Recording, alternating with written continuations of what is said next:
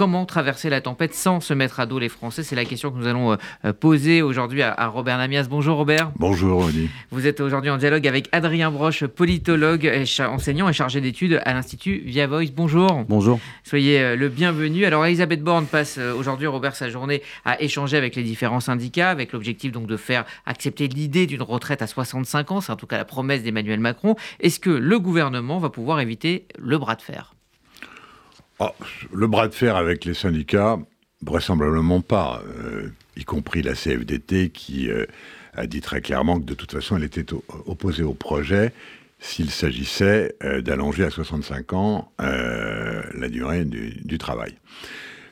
En revanche, avec l'opinion, c'est un peu plus compliqué que cela. Et ça intervient dans un climat qui, effectivement, n'est pas forcément le meilleur pour le gouvernement, mais qui n'est pas non plus, si j'ose dire, euh, désespéré. En fait, que se passe-t-il? Dans l'opinion, il y a le ressenti, le perçu, et dans les faits, il y a la réalité. La réalité, c'est que depuis quasiment le début du quinquennat euh, de Emmanuel Macron. Euh, on a ouvert les vannes financières depuis les Gilets jaunes, depuis les 16 milliards de Gilets jaunes. Ça n'a jamais arrêté. Et ça n'a jamais arrêté au point que, en termes économiques, euh, la vie des entreprises a pu se poursuivre euh, plutôt bien par rapport euh, au reste des pays européens notamment, et que la vie des Français, notamment avec le paiement du chômage partiel pendant le Covid, avec toute une série de primes de toute nature depuis deux ans, non seulement en matière de, de, de carburant, mais il y en a encore une d'ailleurs qui a été annoncée, mais dans tous les secteurs et dans tous les domaines, en réalité, la situation a pu euh, éviter euh, une catastrophe euh, annoncée régulièrement, et c'est l'autre aspect que je voudrais évoquer. Mais pour autant, il y a le vécu et le ressenti. Et au fond, que les entreprises aient continué leur activité, ça paraît être aujourd'hui tout à fait normal et fort heureux. que les Français aient pu finalement poursuivre aussi euh, une activité euh, qui avait été hypothéquée notamment par le Covid, ça paraît euh, tout à fait normal. En revanche, pour les, alors les chiffres ne sont jamais très précis, mais enfin les 9 millions, 10 millions de précaires qui vivent au-dessous ou à la limite du seuil de pauvreté, la situation ne change pas. Donc le vécu reste le même. Ça, c'est le premier point. Et donc, par conséquent, de ce point de vue-là, jamais l'appréciation ne sera positive à l'égard de... Et pour autant, vous voyez les milliards dépensés et la dette se creuser. Et puis, il y a l'autre aspect des choses qui me paraît très important, qui rejoint d'ailleurs euh, la suite vraisemblablement de notre conversation, euh, notamment sur euh, la question énergétique et les fameuses coupures d'électricité, c'est la posture médiatico-politique.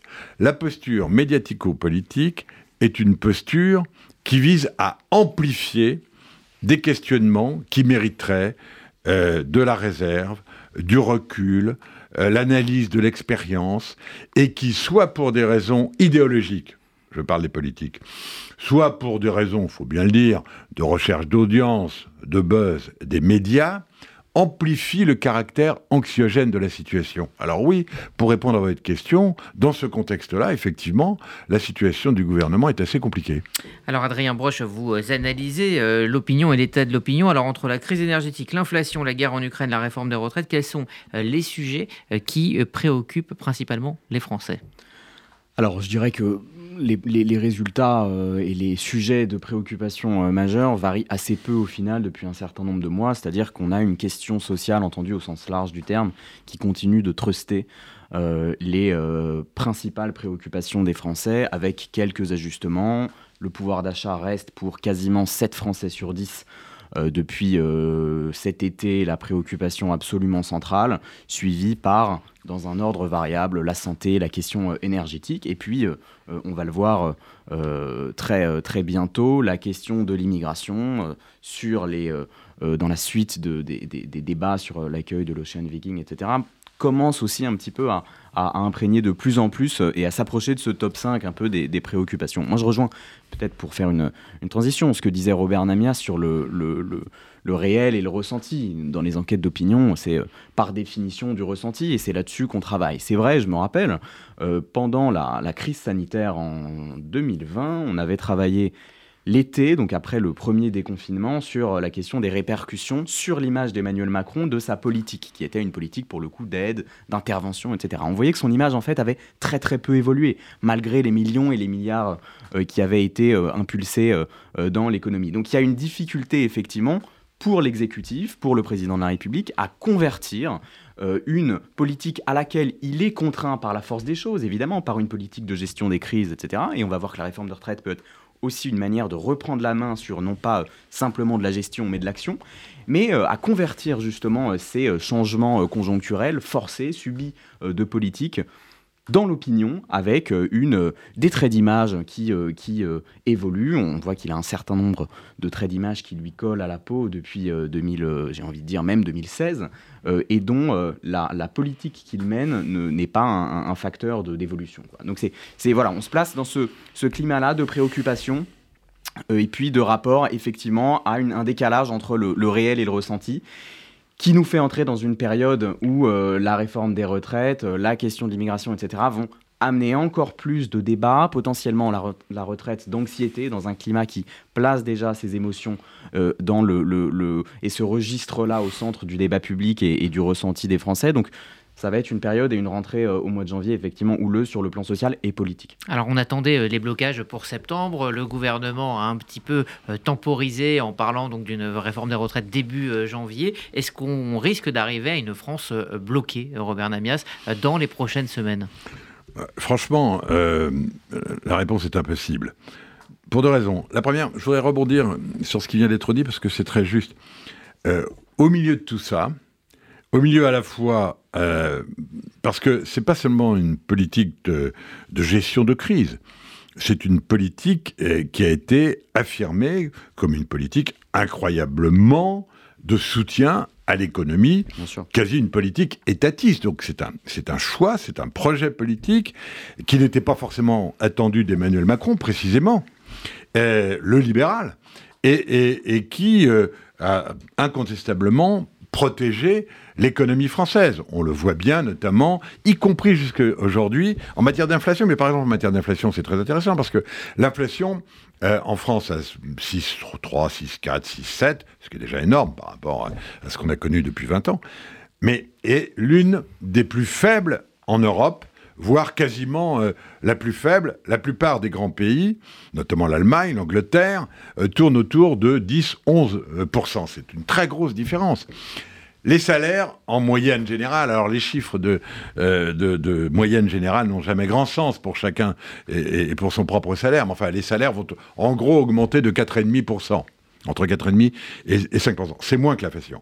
Mais c'est quand même une relative protection du pouvoir d'achat euh, que ne connaissent pas euh, notamment ni les Allemands, ni les Italiens, ni les Anglais, etc. Pour autant, on n'en crédite pas euh, Emmanuel Macron. Et là, je rejoins ce qui a été dit sur la personnalité d'Emmanuel Macron. Parce que c'est une personnalité qui est incroyablement clivante et qui le restera, parce que Emmanuel Macron, il ne va pas changer tout d'un coup sa personnalité. Emmanuel Macron, il est dans deux temps. Il est dans le temps de l'action immédiate. Et de ce point de vue-là, tout ce qui a été fait a permis, en effet, je crois, de protéger non seulement l'économie française, mais les Français, même s'ils ne le reconnaissent pas. Ça a protégé les Français. Mais deuxièmement, il est dans le temps long. Et ce temps long, auquel lui croit beaucoup, il en parle euh, très souvent, est un temps, alors c'est le temps des, grandes annonces, mais des annonces qui, pourront euh, être suivies réellement des faits. Je pense encore euh, euh, notamment aux, RER euh, régionaux, je pense à la politique énergétique et nucléaire à long terme, etc. Ce sont des effets, euh, et les EPR par exemple, c'est affaire de 15 ans, 20 ans, 30 ans. Donc ce sont des effets qui bien évidemment dépassent les mandats, non seulement d'Emmanuel Macron, mais, même des suivants. Dans ce temps-là, peut-être que euh, les projets d'Emmanuel Macron, s'ils euh, voient le jour, seront reconnus dans, dans, 20 ou 30 ans. Ça lui fait une belle jambe, il faut bien le dire, ça fait une belle jambe aux Français aujourd'hui en matière d'opinion en tous les cas. Donc, ce que je veux dire, c'est que ça ne bougera plus Mais quand on regarde bien, si on regarde la sociologie politique, euh, les, instituts, dont Viva Voice, mais les autres, Ipsos, IFOP, euh, BVA, tournent euh, autour d'une popularité, et ça a du sens quand même en France, d'une adhésion en quelque sorte. non pas forcément à la personnalité, mais au projet global d'Emmanuel Macron, tourne entre 33, Viva Voice, et puis 40 et un peu plus pour BVA, c'est entre 33 et 40 c'est à la fois beaucoup et pas beaucoup. En France, c'est plutôt convenable. Pour un président de la République, surtout au bout de six ans, euh, d'abord, il y en a deux qui n'ont pas dépassé les cinq ans, et c'est plutôt convenable. Bien. Euh, et même François Mitterrand et Jacques Chirac ont connu des, des popularités beaucoup plus faibles. Donc c'est très convenable. Et ce qui est très frappant, c'est qu'à l'inverse de tout ce qu'on vient de dire, c'est assez stable c'est ce que vous avez dit tout à l'heure, euh, c'est-à-dire que les mesures extrêmement favorables en faveur de l'économie, et, les Français de manière générale n'ont pas joué, vous, le mm. rappeliez, après le, Covid.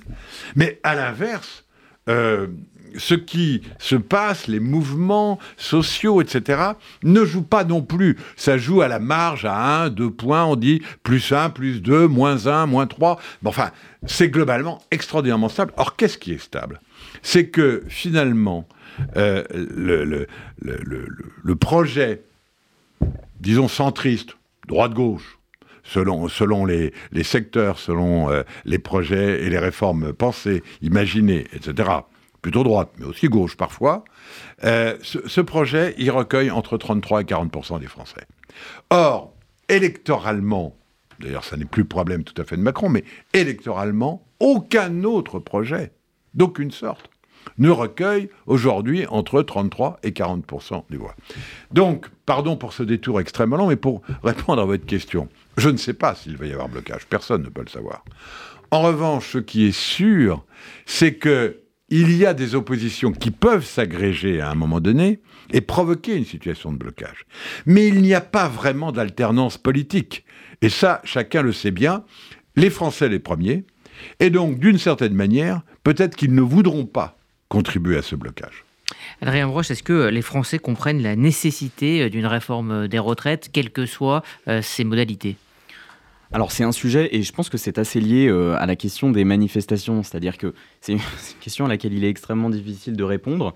Euh, on pose souvent dans les enquêtes d'opinion, seriez-vous prêt à manifester, etc. Et puis on a souvent, suivant les réformes, entre, je sais pas, 30 et 45 des Français qui nous disent qu'ils sont prêts à manifester. C'est pas pour ça que deux mois après, on avait déjà travaillé là-dessus euh, pour la rentrée sociale dite de septembre. Euh, c'est pas pour ça qu'on a eu des manifestations d'ampleur qui ont paralysé le pays. Donc, je dirais que cette question est difficile euh, à, appréhender parce que la position de l'opinion est difficile à lire. Pour en revenir à la réforme des retraites, c'est pour moi une sorte de, point de cristallisation des paradoxes de l'opinion. C'est-à-dire qu'on a euh, des paradoxes. En tout cas, il faut essayer de le lire, mais à peu près euh, un peu plus de 40% des Français qui aujourd'hui euh, ne sont pas satisfaits du système actuel de retraite.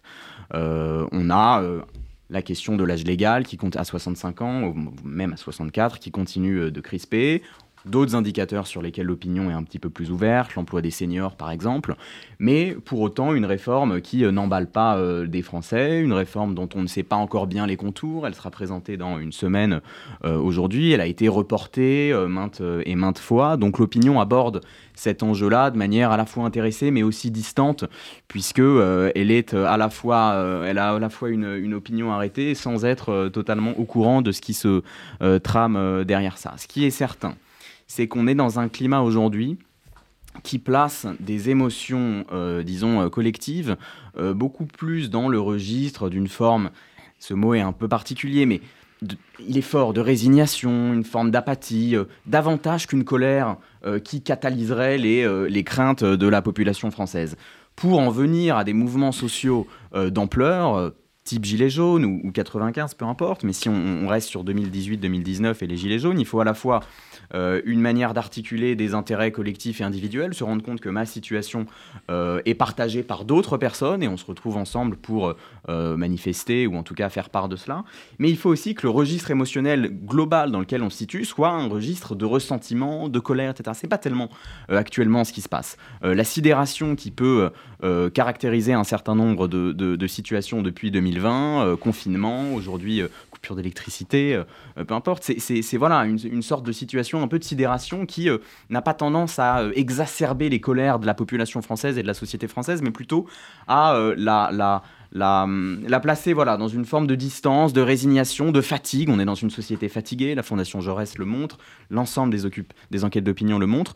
Donc ce qui, ce, qui, ce qui, place cette question des manifestations de plus en plus euh, difficile euh, à lire. Et pour en revenir sur les retraites, quelles sont les solutions aujourd'hui euh, qu'on peut envisager? C'est très difficile à dire. On pourrait imaginer que euh, contre euh, le fait d'envisager un départ toujours plus long à la retraite, la société française serait dans une perspective ultra socialisée du financement des retraites, etc. Il se trouve qu'aujourd'hui, on a près d'un Français sur deux qui est favorable à une retraite par capitalisation, ce qui est tout de même assez contre-intuitif si on souhaite s'opposer à la réforme des retraites telle qu'elle est présentée par les oppositions. Donc tout ça est difficile à lire. Je pense que c'est aussi pour l'instant une, une, question qui illustre les paradoxes, les ambivalences d'une opinion distante, méfiante. Euh, il faudra voir évidemment, un, le contenu du texte, et puis euh, le mois de janvier, euh, puisqu'on sera aussi dans une période où tout sera euh, j'ai envie de dire, catalyser euh, la question énergétique, euh, l'hiver social, les retraites, etc. Donc si ça doit déboucher sur quelque chose, ce sera à ce moment-là qu'il faudra l'évaluer. Mais en tout cas, c'est difficile à dire actuellement parce que l'opinion est difficile à lire hein, sur ce sujet. Robert Namès, un, un court mot de, conclusion. Oui, les blocages, il n'y en a qu'un. C'est le blocage de l'économie par arrêt de la mobilité. C'est-à-dire plus de transport en commun du tout, plus d'essence, plus de possibilité même de se déplacer individuellement, c'est le seul blocage qui pourrait euh, déboucher sur une décision politique du type euh, euh, dissolution notamment. Mais précisément, compte tenu de ce que j'ai dit tout à l'heure, je pense que les Français sont assez conscients qu'au fond, on irait aux élections aujourd'hui. Il y a de fortes chances qu'à quelques unités près, en nombre de députés notamment, euh, le, résultat des élections serait à peu près le même que celui que l'on a actuellement. Vraisemblablement une petite poussée, voire une assez forte poussée de l'extrême droite, mais peut-être au détriment au détriment de l'extrême gauche et avec ce corps central qui continuerait de demeurer avec une majorité relative. Je n'en sais rien, mais c'est assez probable. C'est une analyse politique, c'est pas simplement euh, le café du commerce. Et, et je pense que dans ces conditions, les Français, au fond, le percevant assez bien, il n'est pas certain qu'ils souhaitent ce blocage. Merci Robert Namias, merci Adrien Broche pour cet échange.